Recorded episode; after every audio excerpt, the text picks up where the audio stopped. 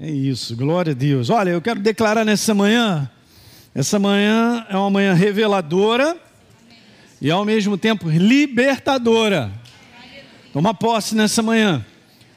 Graças a Deus, o Espírito Santo sempre fala. Quem tem ouvidos, ouça o que ele tem a dizer às igrejas. É, sete vezes foi declarado isso na, nas cartas às igrejas do Apocalipse, né? E Deus continua sendo o mesmo. Eu estou super feliz porque é uma mensagem simples, mas muito reveladora. Ok? Então eu venho falando com vocês a respeito disso. Deus colocou no meu coração Lucas capítulo 5 e um outro capítulo de um outro livro, que é Hebreus 10, não vai dar tempo de eu compartilhar. Mas hoje eu quero finalizar essa parte aí. Em Lucas capítulo 5, nós sabemos, e esse é um ano, está aí a declaração profética para a tua vida, hein? Um ano de manifestação abundante. Já começou. Tem pessoas que já vêm falar comigo. Já havia semana passada uma pessoa já falou para mim, pastor, já logo em janeiro já Deus está arrebentando. Então vamos lá, Lucas capítulo 5. Aconteceu que Jesus estava junto ao lago de Genezaré, a multidão apertava para ouvir a palavra. Aí Jesus viu, eu comentei com vocês, dois barcos junto à praia, os pescadores estavam desembarcando, tinham lavado as redes, aí ele pediu, ele entrou num dos barcos que nós sabemos que é o barco de Pedro, e pediu que afastasse. Então, do barco, ele começou a ensinar as multidões.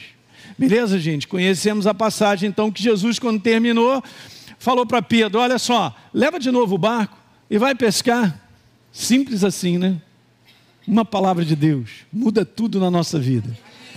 Vou repetir: uma palavra de Deus muda tudo na nossa vida. Vai guardando. Então Pedro falou assim: Bom, eu trabalhei a noite toda, não peguei nada, mas, mas sobre essa palavra, eu vou lançar as redes. Fazendo isso, apanharam grande quantidade de peixe. E nós sabemos que então era tão grande a quantidade que pediram ajuda num outro barco. E os barcos se encheram, quase afundaram. Olha como é que está escrito, eu creio. Olha essa abundância aí.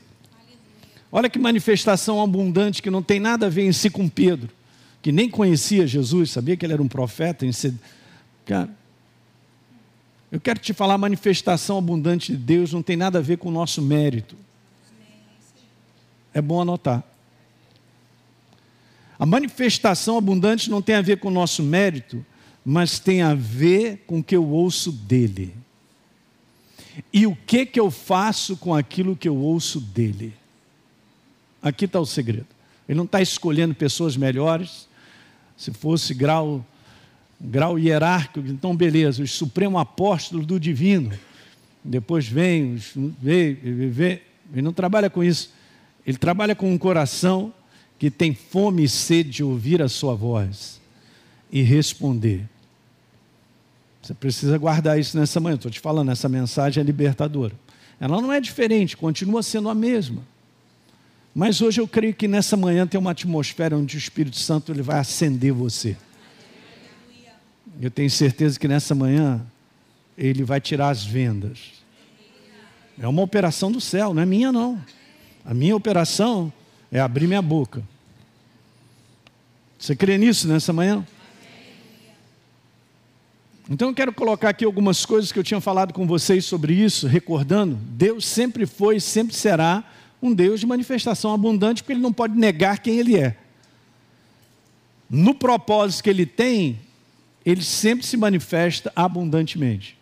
Uma outra coisa sobre ele, Deus sempre foi, será um Deus de manifestação abundante, se manifestará sempre abençoando a vida do homem. Ele é a fonte da bênção, gente. Nós temos que entender, a gente vive num mundo rodeado pela, pela ação maligna na vida das pessoas, que só vem malignidade. Se há um mundo onde a gente está vivendo destrutivo, que não constrói nada, que só arrasa as pessoas, não tem nada a ver com Deus isso. Isso não é do reino de Deus, isso é o reino das trevas. Mas no reino de Deus, todo mundo é construído. A começar pela nova criatura. Quer, quer transformação mais suprema do que essa? Ser transformado em uma nova criatura? Na justificação da obra da cruz? Deus nunca mudou nem mudará a sua vontade em abençoar. Só para recordar aí essa última, tudo que Deus tem planejado para a nossa vida ultrapassa a capacidade do quanto seus planos são abundantes e abençoadores. Então não olhe para o lado para você ter uma ideia de que Deus é um Deus restrito, de que Ele não age na minha vida, de que Ele me largou, Ele esqueceu de mim, pastor Hélio. Está acontecendo isso, aquilo outro, e Ele se esqueceu de mim. De forma alguma. Não conclua Deus pelas situações que eu e você vivemos. Eu não posso tirar uma conclusão de Deus simplesmente porque eu estou passando dias difíceis ou um dia que me faz sofrer, ou uma situação que acontece. E isso faz parte desse mundo decaído, mas não permita que o inferno te dê uma definição de Deus por aquilo que está acontecendo hoje. Jamais permita que o inferno corte a visão de quem Deus é e de como ele se manifesta. Diga aleluia. A proposta de Deus é abençoadora na sua totalidade. A proposta de Deus é abençoadora, crescimento, progresso, faz parte da proposta de Deus para a nova criatura. Glória a Deus. Quem está triste, diga amém. Não peguei, no primeiro encontro eu peguei. Então, olha só, manifestação abundante, tão simples assim, né? Mas para mim foi muito revelador. Eu comecei a escrever coisas que eu estava enxergando e Deus estava me falando. A primeira delas, exatamente isso, deixa Deus fazer parte da sua vida. Eu não terminei o que eu falei domingo passado, eu tenho que continuar, porque tem algumas coisas que eu preciso te dizer. Eu vou te localizar muito bem sobre isso aí. Porque às vezes na prática isso não acontece e a gente nem percebe. Eu sei que nós amamos a Deus, que o Espírito Santo está em mim e tal, a gente sabe, a gente sabe, eu estou na igreja, eu sei, aleluia, glória a Deus e tal, mas deixa Deus fazer parte da sua vida. Como eu disse para vocês, o barco de Pedro representava a sua vida e propósito de viver. E lembra as perguntas que eu tinha feito? E aqui só é o detalhe da passagem, né? Entrando num dos barcos que era de Simão Pedro. Será que eu estou dando a Deus espaço para Ele governar a minha maneira de pensar? Isso precisa crescer. Essa igreja do fim, essa igreja preparada para o fim, é uma igreja que troca, que ela está aprendendo e está crescendo a maneira de Deus pensar tem que ser a moda do chefe. Me dá esse, esse frango aí, é, dessa maneira, não, é a moda do chefe, então não quer, não funciona. A maneira de Deus pensar, ela precisa prevalecer. Eu preciso entender que eu tenho um homem natural, e essa é a dificuldade nossa. Esse homem exterior que pensa, que conclui, que imagina, que estabelece, que já viu, viu a humanidade, mas não permitiu que Deus viesse inspirar você e te mostrar o perfeito pensamento ou o conselho. Como eu comentei domingo passado, eu preciso bater nessa tecla, porque isso é importante. O quanto eu tenho permitido, gente, o Espírito Santo, através da palavra, me influenciar na minha decisão, na minha escolha. Nós vamos caminhar esse ano. O caminho já está pronto. Eu preciso aprender isso. Que as minhas decisões e escolhas elas estejam debaixo, baseadas na influência de Deus. Debaixo do pensamento, por mais que eu tenha ideias, eu vou fazer. Segura. Deixe o homem interior prevalecer, ele não é o primeiro que se apresenta. O primeiro que se apresenta é o homem natural exterior que diz: Eu sei o que eu vou fazer, eu já sei, vou falar com a minha tia. Vou fa... E a gente já sai fazendo. Não, eu tenho que resolver esse problema. É verdade. Mas é assim, da maneira como eu penso, como eu acho. Estou falando, essa manhã é manhã libertadora, hein, igreja?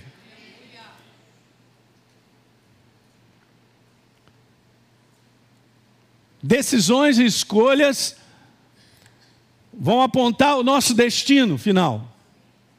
Para onde eu vou? Para onde? Não, pastor, não pergunta assim, para onde eu quero ir. Todo mundo quer ir para um lugar perfeito. Nós queremos ser bem-sucedidos. Mas ser bem-sucedido não é uma bênção que cai no colo. Eu vim explicando isso para vocês. Não é algo simplesmente porque eu pedi e aconteceu na minha vida. Aliás, a maior parte das coisas que acontecem na nossa vida, se não a totalidade, é uma questão de plantar e colher aquilo que planta. Se eu faço escolhas erradas, eu vou colher o errado. Simples assim. Bom, mas ninguém aqui é perfeito para fazer escolhas, mas a gente está andando em aperfeiçoamento. Eu tenho que entender que se eu permitir que esse homem natural governe a minha maneira de pensar, ele vai ser o primeiro a dizer algo, ele vai ser o primeiro a se irritar, a ficar encrencado com alguém, ele vai ser o primeiro a querer guardar ódio, mágoa, ressentimento, ele vai ser o primeiro a querer não perdoar, ele vai ser querer o primeiro a, hã? Hã? Esse homem tem que morrer. Quer vencer esse ano e ver manifestação abundante? tem que morrer. O quanto eu tenho aberto o meu coração para o propósito de Deus na minha vida. Não é o meu em si. É óbvio que Ele põe sonhos e desejos que são lícitos de várias áreas da nossa vida. Mas, como eu sempre digo e vou continuar dizendo, e vai cair diferente esse ano para você, tem que aprender a cozinhar até você enxergar como é que Deus quer trabalhar isso aí. Como é que ele trabalha?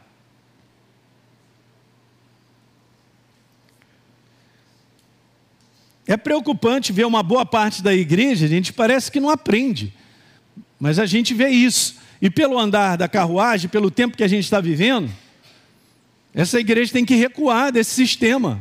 Mas veja, uma boa parte da igreja do Senhor deixou que as atividades religiosas substituíssem um relacionamento contínuo com a pessoa de Deus, uma exposição diária a Ele. Eu estava falando aqui no primeiro encontro, eu quero repetir isso porque é um exemplo tão simples, anote aí, porque ele é simples demais. Vou te falar algo agora ridículo, mas o ridículo nos ensina, quer ver? Se você não quer ser queimado pelo sol, não se exponha a ele. No momento em que você se expõe ao sol, você será queimado, querendo ou não. E dependendo do tempo da exposição ao sol, mais tarde você vai ver quando for dormir. Quem nunca passou aqui uma situação em que você falava assim: não toque em mim, Aí o seu amigo, a pessoa que está contigo, a sua esposa, vai dar um abraço e você está com as costas toda queimada. Alguém já passou? Você, ah! você queimou porque você queria? Por mais que você fizesse esforço, ouça o que eu estou te falando nessa manhã, isso aqui é simples e poderoso. Por mais que você quisesse não ser tocado pelo, pelo sol ou ser queimado, você não conseguiria. Agora eu vou trazer esse paralelo para você entender. Quando você abre o teu coração, quando você permite que Deus faça parte de você por dentro, se abra para Ele, se exponha a Ele, você será transformado. É o tempo da exposição e o coração aberto para isso. Vais mudar.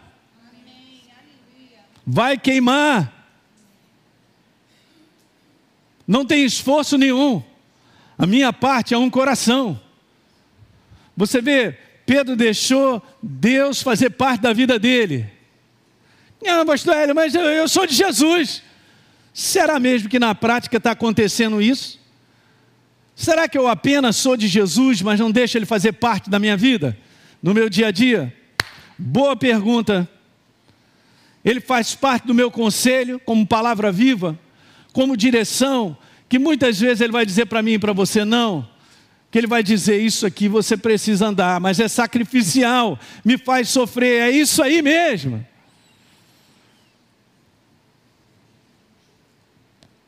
Nós estamos falando de um Deus lá de fora, de placa, porque eu sou igreja, meu nome é crente, eu sou evangélico, ou estou falando de um Deus vivo que anda comigo todo dia? Aí nós estamos falando de relacionamento, hein? de comunhão. Nós estamos falando de um Deus que faz parte da minha vida. Eu não estou falando de religião. Nem eu nem você somos religiosos aqui nesse lugar e nesse ministério, não vou deixar essa, essa oportunidade. Nós andamos com Deus todo dia. Isso aqui é maravilhoso, porque faz parte, está escrito, nós nos congregarmos. Mas é uma jornada diária. Nós sabemos isso que em João capítulo 15, eu já tinha lido com vocês, né? Jesus pede: me deixa viver em vocês. Não, mas você não está entendendo, pastor Hélio, o Espírito Santo está em mim. É mesmo? Mas eu estou permitindo ele se manifestar?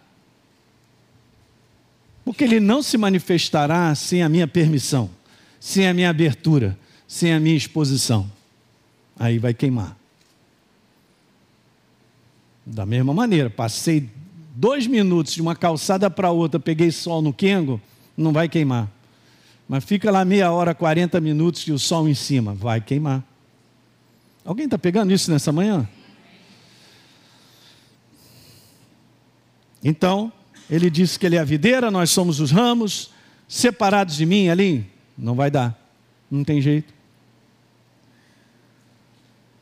Essa falta de exposição contínua à pessoa de Deus, gente, no dia a dia tem sido, e eu vejo isso, a principal causa do aumento das frustrações do povo de Deus, das decepções, das inseguranças, o aumento do medo, da falta de resultados sobrenaturais, porque eu estou vivendo como sobrevivente e nem percebo.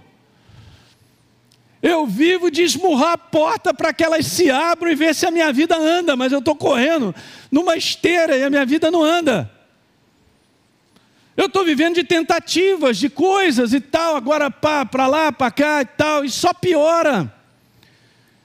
Isso gera insegurança, frustração, decepção. Deus não nos chamou para uma jornada com Ele decepcionante.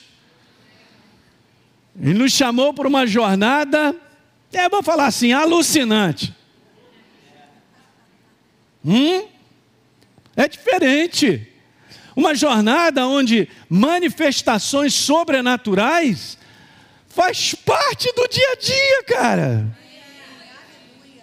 E eu estou esmurrando as portas, eu estou esmurrando para cá, e tento falar com ele, e dou uma gravata em alguém, e brigo com fulano de tal, e estou preso e não sei. Você está prestando atenção nessa manhã? Exposição Olha o que, que acontece. Nós falamos de Deus, mas na prática a gente não tem aprendido a vivê-lo. É bem diferente. Um exemplo de um homem que tinha um coração que se expunha e continuamente era transformado e abençoado, né? impressionante, com a quantidade de inimigo que era contra ele, sobrenaturalmente Deus foi sempre. Tem uma passagem que está em 2 Reis, perdão, 2 Samuel, ela repete duas vezes, está em crônicas também, sobre que Deus ia aumentando. Deixa eu achar essa passagem que é super interessante. Mas por quê? Se Davi era um homem tão é, falho como eu e você, mas tinha algo nele. Tinha algo nele. Vamos dar uma lida lá? Desce comigo aí.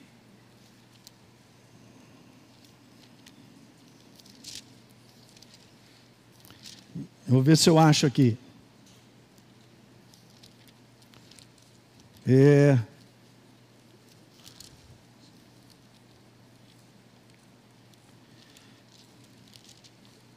Vamos lá em primeira crônica, deixa eu ver.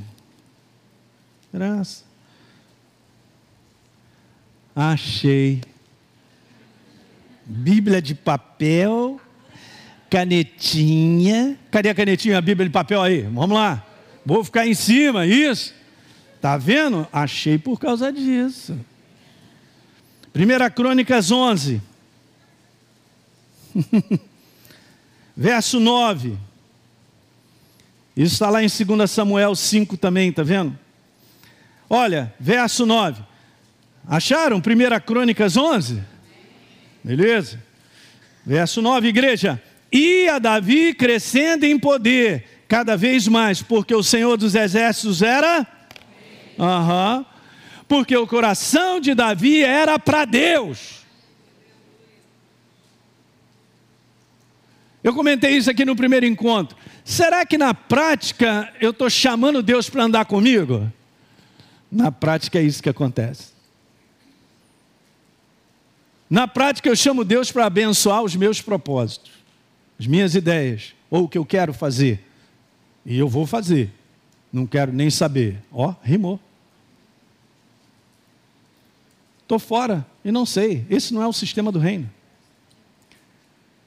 Em muitas situações, Davi consultava o Senhor, e aí, vou? Ataco, não ataco? Vou, faço isso, aquilo outro, tal. Beleza. Eu quero ler de novo. Davi ia crescendo em poder, progresso, crescimento na vida dele, cada vez mais, diga cada vez mais. Porque o Senhor dos Exércitos era com ele. Porque ele primeiro era com o Senhor. Esse é o segredo. Diga amém. Então veja, uma passagem dele aí, ó. Ó oh Deus, tu és o meu Deus, eu te busco ansiosamente, a minha alma tem sede de ti, o meu corpo te almeja, como uma terra árida, exausta, sem água. Era um cara aberto à exposição. Porque a tua graça é melhor do que a vida, os meus lábios te louvam. Davi, eh, você pega os salmos de Davi, você vê duas coisas bem distintas: louvor, adoração, gratidão ao nome dele, e pela mãe do guarda me salva que o meu inimigo está contra mim. Pode, pode espremer que vai dar isso. Ele pedindo, Jesus, eu conto contigo. Olha o meu inimigo, está na minha cola. Mas eu te louvo, eu te engrandeço, eu te adoro. São os salmos de Davi. E agora eu quero te falar que pelo avançar da hora, é mais do que tempo, igreja. Do Senhor viver em comunhão, nessa exposição intensa na forma de entrega. Não dá. No sistema, esmurrar a porta e determinar coisas e pedir Deus para abençoar, ele nunca existiu. Mas nos dias de hoje eu entendo que o Espírito Santo está quebrando a cegueira. De não vivermos, não é essa maneira de viver. De repente você está nessa situação aqui, exausto, frustrado, decepcionado e concluindo que o inferno quer que conclua. Não, Deus já era, ele não, ele não faz mais nada, não acontece nada, ele não tem poder mais e tal. Olha aí a tua vida, está esquecido, está largado num canto. Estou falando que nessa manhã é uma manhã libertadora. Estamos quebrando a voz para você ter entendimento nessa manhã. Em alguma coisa. A minha vida não vai avançar porque eu estou insistindo. Não é uma jornada de insistência, é uma jornada de direção a ser seguida. Jesus está adiante, eu reconheço a sua voz e eu o. Acabou. Mas terei inimigos pela frente, mas eu vou ver sempre a manifestação sobrenatural de Deus.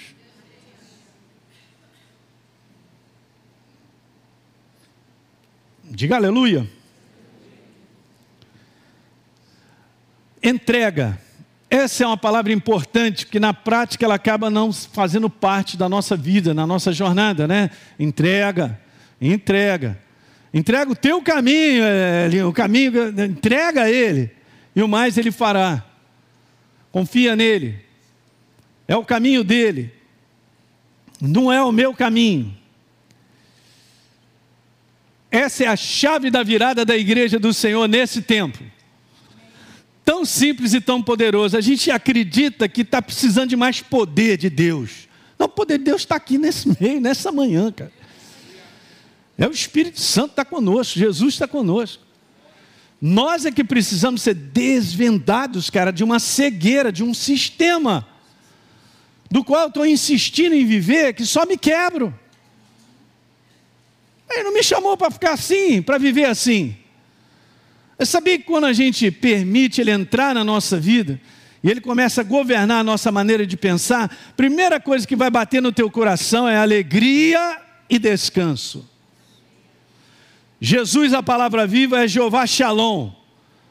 São dois sinais de que você está no caminho certo: alegria do Espírito Santo e a paz que excede todo entendimento. Dois sinais, anotem, de que eu estou na direção certa. Apesar de coisas desafiantes ao redor. Apesar de estar tá enxergando a boca do inferno, eu vou te matar.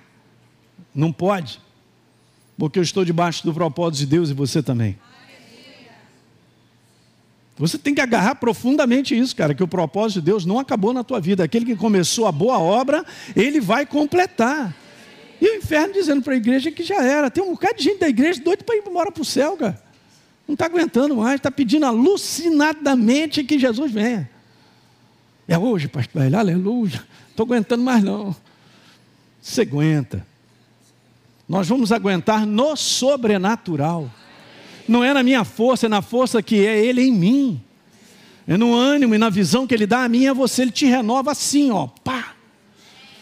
Ele pega o teu corpo aí e te renova em 10 anos. Poucos acreditaram, amém.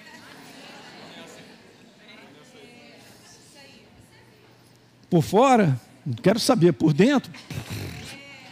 Não é não? Ih, velhinho, velhinho, então vem correr comigo. Não é?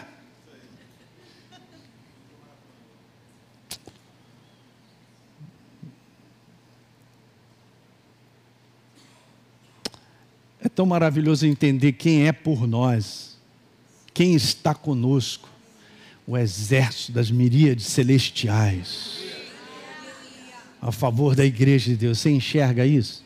Eu não enxergo, eu creio. Por isso eu vejo no mundo do espírito. Mas está comigo para fazer o que eu quero ou para cumprir o propósito? Boa. No cumprir o propósito dele na sua vida, ele constrói tudo na tua vida. Ele te abençoa em todas as áreas. Lembra lá Gênesis 24? Abraão, em ditosa velhice, e Deus o abençoou em tudo. Será a marca na tua vida. Gente, nós não podemos cair na cilada atual de viver o comportamento da igreja de Laodiceia. Ok?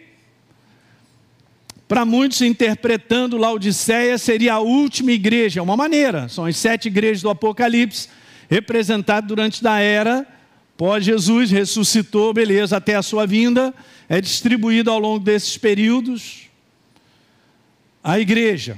É uma maneira de você ter um entendimento, pode ser uma revelação. Uma outra é que com certeza Laodiceia é a última igreja. Eu tenho uma boa visão a respeito que ela tem algo para dizer para a gente que tem tudo a ver com a igreja de hoje, hein? Tudo a ver com aquilo que está acontecendo. Então veja, eu quero te falar sobre Laodiceia. Laodiceia, gente, é a sentença espiritual da autossuficiência de não precisar depender de Deus, porque eu sei, eu faço, aconteço. Eu aprendi assim, tal, beleza. Hoje, olha, o que, que o homem hoje empreende sobre a face da terra. Olha, olha, olha como se multiplicou conhecimentos de crescimento. Para o benefício, obviamente, do homem, mas o homem continua infeliz e pior, mais destruído. É a força do braço natural. É a força que, não, vou, chá comigo, né? O chá que nós não podemos tomar é esse, chá comigo. Eu quero te falar que essa é a igreja apóstata, que não se entrega e não se rende. Mas ela não percebe que ela está vivendo essa maneira. Você entende isso nessa manhã, gente? A gente não percebe o quanto nós somos guiados por nós mesmos. Eu vou repetir isso. a gente não percebe o quanto nós somos guiados por nós mesmos, na nossa maneira de pensar sobre outras pessoas, sobre situações difíceis que enfrentamos. Daí a gente fica perdido, como eu falei, confuso, perde o ânimo, a força, porque eu não estou enxergando com base no céu, eu não estou enxergando inserido no reino de Deus e em Cristo Jesus, para ver realmente quem nós somos e o que, que está acontecendo. São muito poucos da igreja ainda que têm uma visão do momento difícil que passam do céu e compreendem esse momento.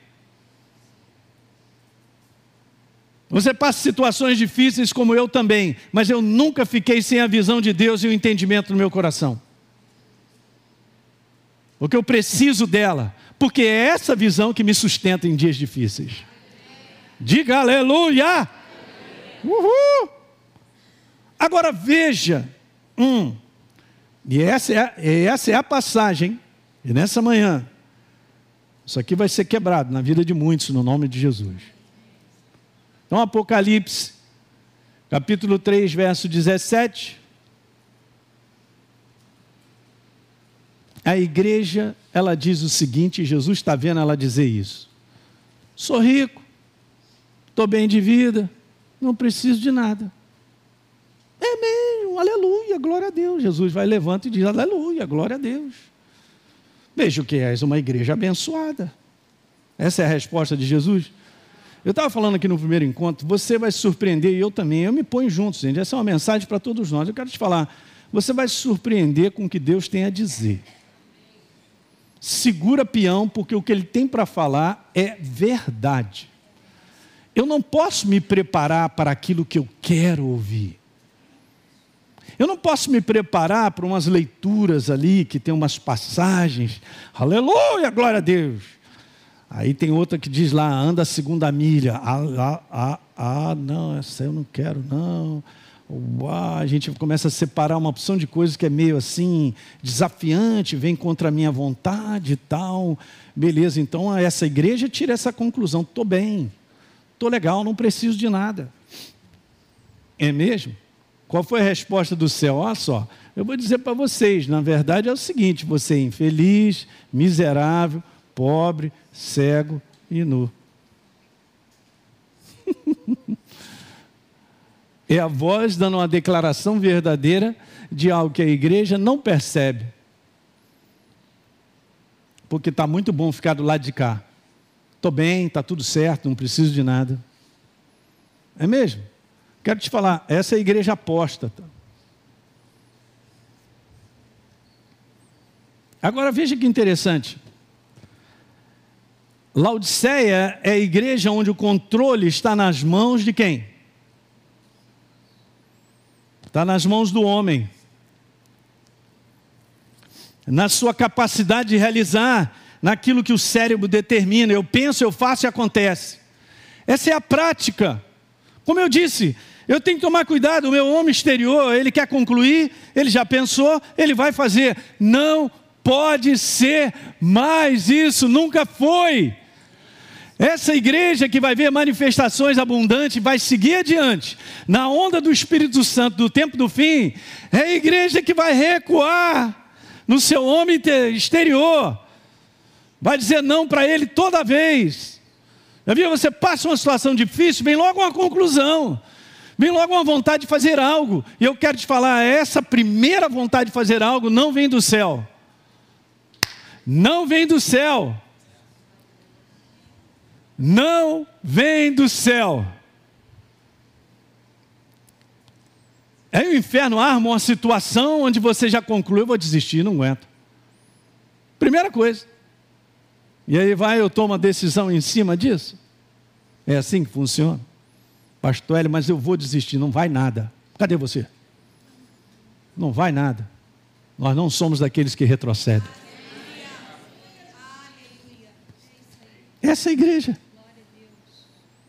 Olha que interessante o nome. Laodiceia é a igreja onde o controle está na mão de quem? Do homem. Agora você vê que interessante que até então Pedro estava pescando na sua naturalidade. Naquele dia não pegou nada. Pode ser que uma semana não tenha dado peixe. Mas debaixo de um comando e da permissão que Jesus entre, fez toda a diferença. Resultados sobrenaturais estão te esperando. Falo para vocês aqui que eu estou enxergando tranquilamente isso. Também tomo posse na minha vida. A ação sobrenatural de Deus, ela tem tudo a ver com a minha cooperação. O nome Laodiceia significa opinião do homem, o costume do povo.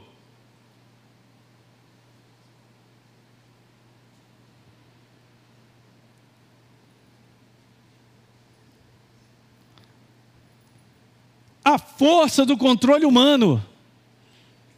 Estou fora. Se você estuda, você vai ver, eu já tinha falado sobre isso, mas Laodiceia é uma cidade bem rica, próspera.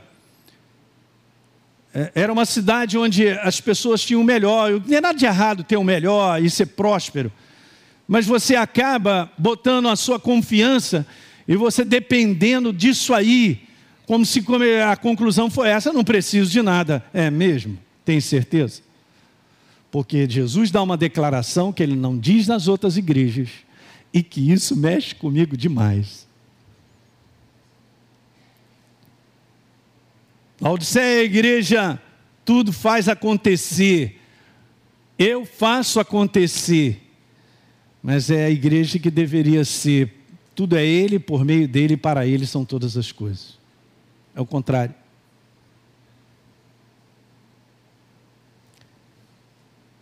Gente, existem dois sinais. Vá comigo a segunda Tessalonicense. Hoje só termina às duas da tarde.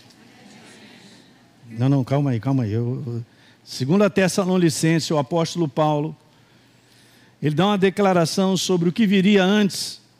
Para quem não sabe, nessa manhã, uma boa parte talvez saiba, nós vamos falar no nosso seminário, vamos ter um seminário preparados até o fim. Ouça aí no dia 24 de fevereiro, sexta-noite. E aí você vai voltar no sábado, o dia inteiro que nós vamos estar aqui. O seminário, pre... seminário de verão, botei o nome. É Seminário de Verão Preparados até o Fim. Vou falar sobre esse tempo que nós estamos vivendo, sobre coisas importantes de nós estarmos justamente isso. Esse é o propósito, preparados. Mas veja, aqui está falando assim, ó. Paulo disse: olha, eu exorto vocês no final do primeiro verso. A passagem é segundo a Tessalonicense, capítulo 2. Thank you, Daisy. Com relação à vinda do Senhor, primeiro verso é a nossa reunião. Eu vou falar para vocês que vocês não se demovam da mente de vocês com facilidade, não se perturbem, quer por espírito, quer por palavra, quer por epístola, como se procedesse de nós, supondo tenha chegado o dia do Senhor. Ele não chegou ainda. Nós estamos aqui. Pastor Hélio e os deixados para trás. Ah, sai fora. A Bíblia não está falando dos deixados para trás. Isso aí é livro para vender. É o seguinte: ninguém, verso 3, nenhum modo engane a vocês que isso não acontecerá sem que primeiro, diga primeiro, vem o que? Um. A segunda, seja revelado o filho da iniquidade, o anticristo. Ah! E nós estamos vivendo um tempo do aumentar da apostasia. Você vai entender agora com essa passagem aí, ó. Apocalipse capítulo 3, falando para Laodiceia, meu Deus, olha só. Jesus, eis que eu estou à porta e bato. Se alguém ouvir a minha voz, se alguém ouvir a minha voz, se, a, se alguém ouvir a minha voz e abrir a porta, porque essa é a minha decisão, eu tenho que ouvir. Eu estou ouvindo. Agora veja, eu vou entrar, vou cear com ele vai se expor, ele vai entrar, ele vai te falar, vai conversar, vai te inspirar. Mas é incrível, gente, essa é a igreja, essa igreja aposta é a igreja que colocou Jesus para fora. Jesus está do lado de fora. Não, pastor, ele não. Eu amo Jesus, eu estou aqui, glória a Deus, aleluia. Eu sirvo no somar, eu, eu faço isso, aquilo outro. Então, só dando um exemplo, ok? Eu sou pastor, eu sou pastor Hélio, aleluia. Também. É mesmo? Mas na prática, Jesus está do lado de fora. Esse não é o lugar dele. A nossa maneira de viver prova que Jesus está do lado de fora. E agora? Segura. Não preciso de nada, está tudo bem comigo. O que eu penso é assim mesmo. As ideias que eu tenho a respeito lá da minha casa, das pessoas e tal, não, não gosto mesmo, tal, é, quem está certo sou eu, está todo mundo errado e tal. E eu vou vivendo. Mas estão de, várias situações que sou eu que comando. Jesus está do lado de fora. Ele está do lado de fora. Não é o lugar dele.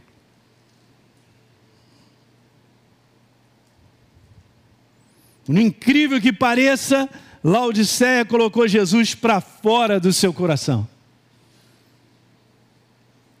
Ele, Jesus, não era mais o centro do coração da igreja, ele já não era mais o verdadeiro tesouro da sua vida.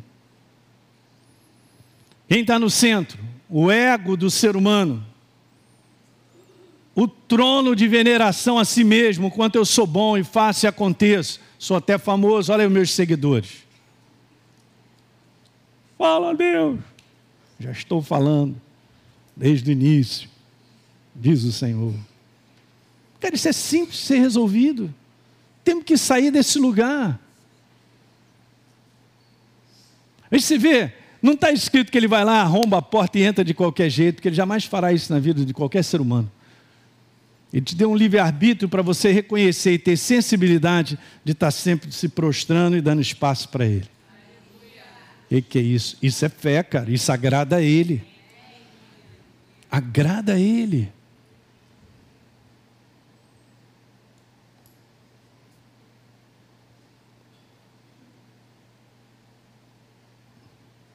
É a igreja que achou que é famosa.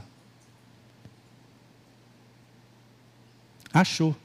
Estou bem, está tudo certo. Famoso só tem um. Assentado num trono. A fé que traz manifestações abundantes é fruto de um relacionamento, de uma exposição contínua à presença dele. Eu ainda estou no primeiro ponto, já vou já já entrar no outro. Deixa Deus fazer parte da sua vida. É uma exposição contínua, todo dia. Todo dia. Todo dia. A falta dessa exposição, gente, adequada com a pessoa de Deus, bota ele para fora. Deixa eu te falar, se eu e você, nós não queremos Jesus de fora, batendo na porta, sei lá quanto tempo que é legal é que Ele sempre vai bater, Ele não desistirá de mim nem de você. Que alguém diga aleluia aí. Ele está batendo na porta. E agora nós vamos entender se eu estou permitindo Ele fazer parte da minha vida, botei Ele para dentro, na minha maneira de viver. Olha a exposição. Olha a importância da exposição para sermos transformados na nossa maneira de pensar. Então, Jesus fica para fora por duas coisas. E tome cuidado. Primeira, a palavra de Deus não é valorizada como a verdade e a autoridade final sobre a vida da pessoa. Estou falando da igreja. Oh, mas teoricamente teria. Pois é, mas tudo tem que ser prática. Se a verdade não bate o martelo e nem me direciona, me corrige, ela me mostra, ela molda, Jesus está do lado de fora e eu não sei. Porque eu estou muito bem, obrigado. Mas isso é a causa contínua, gente, de angústias, de inseguranças, de decepções, é uma opção de coisas que eu estou vendo ah, uma grande, uma parte, né? não vou dizer, uma parte da igreja vum, implodindo. E aí, não, tem que resolver, tem que, eu estou precisando de um tratamento psicológico aqui e tal. Um tratamento psicológico, eu vou te falar a verdade, cara, fica lá prostrado na presença de Deus se expõe a ele, você vai ver se os teus neurônios não vão funcionar. Se você não vai enxergar como tem que enxergar a sua vida. E eu vou te falar algo agora que é legal. Esse é um terceiro nível da presença de Deus. É quando você se expõe e vai se entregando a Ele, e você começa a ter contrição no teu coração por ver que eu estou errado.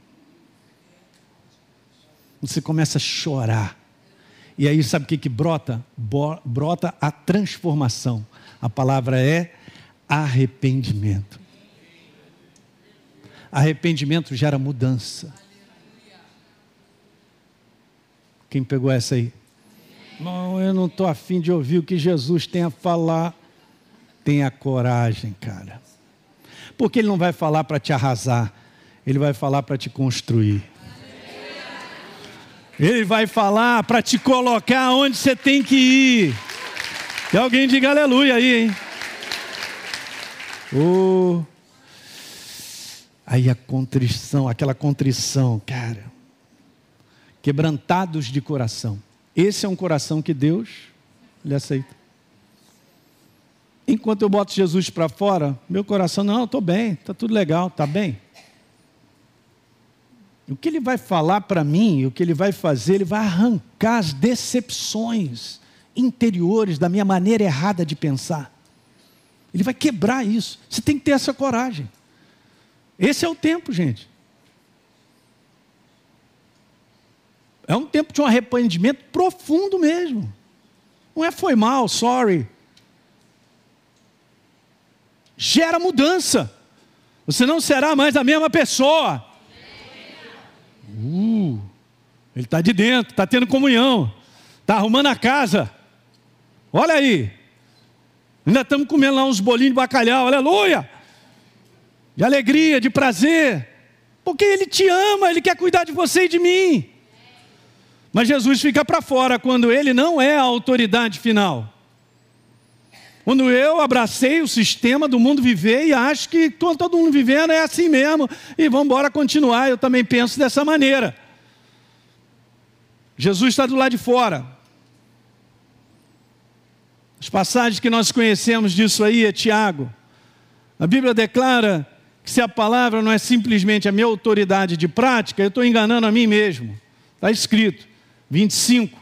Então, se eu vou agir com base na verdade, naquilo que Ele tem a me dizer, eu quero te falar que eu serei bem-aventurado no que realizar.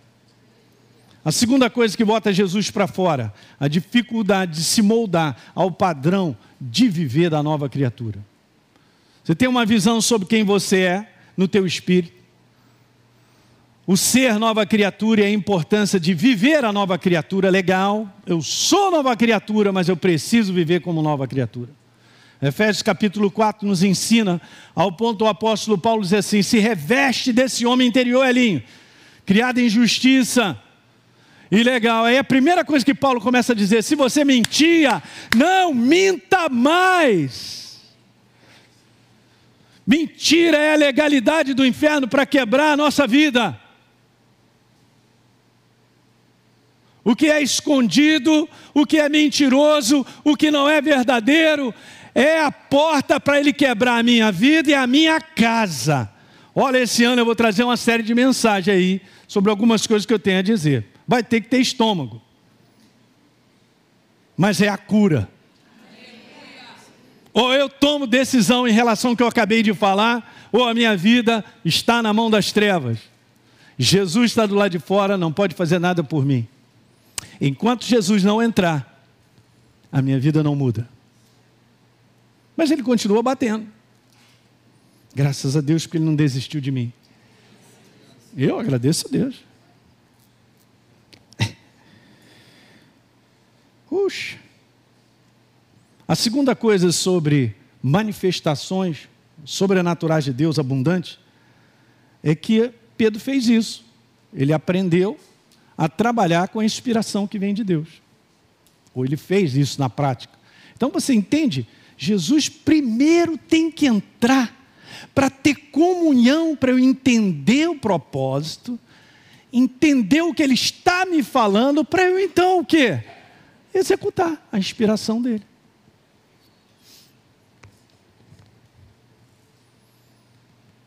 Hum. E nós sabemos, Simão, volta a pescar. Oh, sob a tua palavra, então eu vou lançar.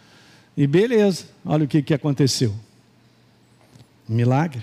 A inspiração de Deus sempre será a nossa direção a ser seguida. Mas essa inspiração não está do lado de fora, porque veja, está dizendo: se ouvir a minha voz, fala aí, Jesus, do lado de fora e eu aqui. Fala aí, o que, que você tem a dizer? Você está conversando com uma pessoa do outro lado da porta. Atenção! Fala aí. Não, não. Tem que entrar. Eu tenho que abrir a porta. Ele tem que fazer parte da minha vida, no meu espírito, no meu dia a dia. A inspiração de Deus multiplica a nossa capacidade e habilidade de trazer resultados. Gente, deixa eu te falar isso, nós não dependemos apenas da humanidade, mas da influência e força da inspiração que flui. É aí que os resultados sobrenaturais estão. Os resultados sobrenaturais não estão tá no que eu penso, está no que Deus tem a dizer. Em 2023, manifestações abundantes serão a marca da vida daqueles que fluírem com a inspiração de Deus. Primeiro, Jesus tem que sair desse lugar fora da casa. Ele está do lado de fora. Imagina, Jesus fora.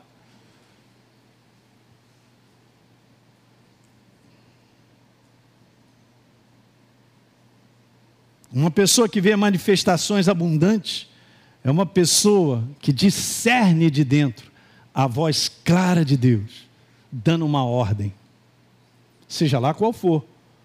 Vamos ter que encarar isso e vamos colocar em prática. Bum! Vai explodir milagres em cima de milagres. Tem milagres de restauração familiar que só está faltando obedecê-lo em perdoar. Aliás, essa semana eu vi o Espírito Santo falando para mim.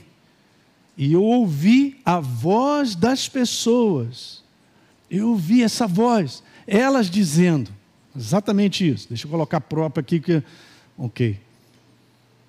Eu venci porque eu perdoei. Foi o que ele colocou para mim. Ele me fez ouvir as pessoas dizerem: Eu venci. Do nada? Não, porque perdoei. Vou repetir de novo. Eu venci porque perdoei.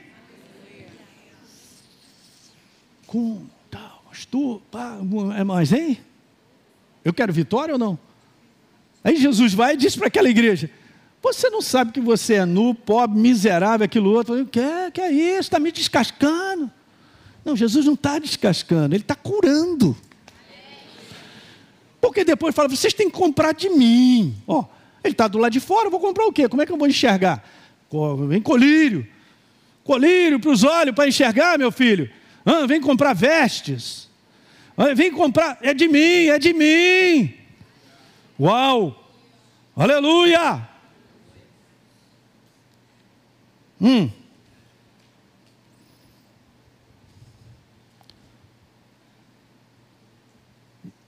E por um outro lado, eu poderia seguir por aqui, mas não tenho tempo, eu quero te falar isso aí. Ó. Tem um outro lado aqui importante de algo. A igreja tem perdido o melhor de Deus por não abraçar diante das lutas e adversidades uma identidade que está debaixo do comando do céu. Nós não estamos aqui do nada, ou chegamos nesse mundo. Eu já falei isso várias vezes para vocês. Nós somos a execução do céu sobre a face da terra. Tem um propósito por estar aqui. Por que, que eu vivo? Por que, que eu estou nessa família, nesse trabalho? Tem algo que Deus quer te falar. E eu tenho que assumir a identidade do céu, não a identidade dos problemas e de coisas que o inferno diz que a gente não vale nada, eu não vou conseguir nada. Não vai, eu não posso adiantar porque é muita coisa para falar. Depois vocês dão uma lida em Juízes 6, falando sobre Gideão. E o anjo chega para ele e Rapaz, olha, Deus está contigo, você é um homem valente. Ele, quem? Eu? Vai ler a história, você vai ver. Porque ele já começa dizendo assim: Eu sou o menor na minha casa. Eu estou enviando você, rapaz. Olha aí, vai nessa força. Que força que eu tenho? Eu sou o menor da minha casa, a casa do meu pai é a menor. Como é que a gente vai vencer nesse mundo as trevas que estão empurrando para cima das pessoas, gente? Está empurrando para cima da igreja, a igreja está chorando num cantinho. Estou fora. Vamos embora levantar na identidade de quem nós somos.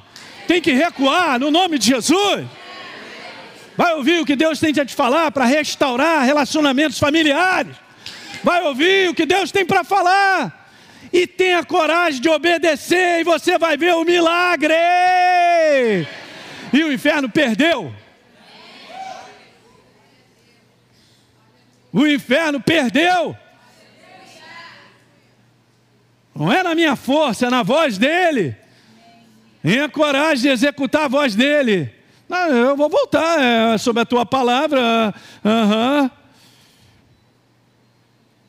Hum. E olha aí, já que eu estou contigo, Gideão, você derrotará os midianitas como se fosse um homem só. Brincadeira. Para aí, ó, em Deus faremos proeza. Não sou eu, é Ele em mim. É o comando, mesmo verso, olha que coisa tremenda. Deixa eu seguir aqui para te dizer isso aí. Ó. Vamos terminar com isso. 2023 tem três coisas aí dentro dessa manifestação abundante. Eu percebi isso claramente. A primeira delas é uma comunhão, é a minha exposição. Será a maneira de eu viver. Antes de eu chegar com o meu homem natural, eu seguro ele, vamos cozinhar a parada. Jesus, fala comigo, me mostra.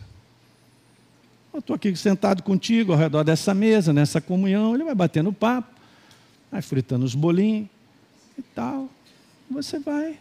Uhum, tal. 2023 a gente vai falar sobre ser guiado, dirigido.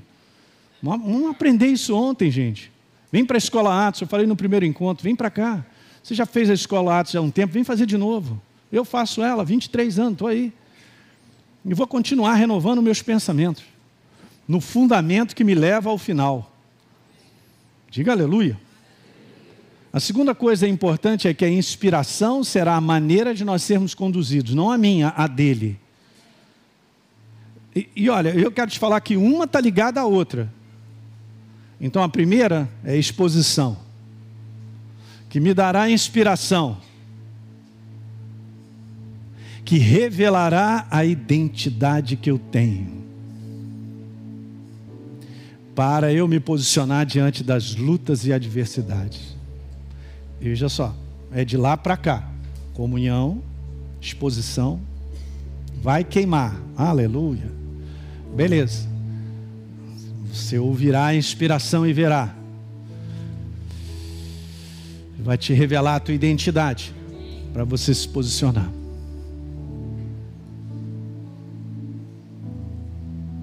Alguém pegou isso? Comunhão gera que revela a nossa. Tira uma foto. Lucas 5, viu? Pastor, eu quero resultados sobrenaturais. Todos nós queremos, gente. Isso não cai do céu, só pelo fato de eu desejar. Eu já falei isso para vocês. A nossa jornada não é uma jornada de desejar Deus mudar a nossa vida uma jornada de fé. Fé é, uma, é um exercício prático, mas se Jesus está do lado de fora, essa igreja da Laodiceia é a igreja apóstata. Eu quero te falar, apostasia não é dizer, eu não quero saber mais de Jesus, eu vou voltar para os deuses que eu eh, servia antes e tal, não quero saber daí. Não, não é isso que está acontecendo. Está acontecendo que a pessoa está dependendo dela, de outros conselhos e tal. Gente, eu não sou contra seminário, eu não sou contra nada disso, mas de nada adiantará eu gastar dinheiro nisso, naquilo outro e tal, para aprender método disso, método daquilo outro, e não sei das quantas, bota para dentro se na prática Jesus está do lado de fora. Eu quero falar isso para vocês. Eu vou continuar sendo um cara aposta e acreditando que a igreja não tem valor mais, porque quem tem valor é um cara que está me ensinando aí. Será que Jesus perdeu o seu poder Ele não está mais na igreja, o Espírito Santo. Eu preciso entender no meu coração é, o arrependimento e falar estou errado. Será que ninguém chegou à conclusão que a gente está errado? E ele está certo.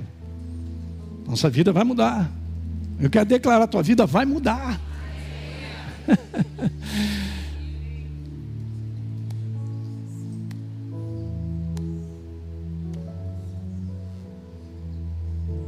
Conhecimento sem a prática não me leva a lugar nenhum. Se eu conheço de Deus uma palavra que Ele me deu, eu ponho debaixo do, do carpete, porque ela é desagradável para mim. E se eu responder isso aí a Deus, vai me dar trabalho, hein? Ih, rapaz, ih, rapaz, e, e vai mesmo, você sabe o quê? E quando você responde a Deus no que tem que ser feito, o inferno se levanta, porque ele já sabe que perdeu. Lembra que eu falei? Eu venci porque perdoei. Aí o inferno. Você já sabe. Bota Jesus para dentro, vai na inspiração dele, ele vai levantar a tua identidade e pau no lombo das trevas. Jesus está contigo como estava com Gideão, homem valente. Vai lá nessa tua força que eu estou contigo, vai lá.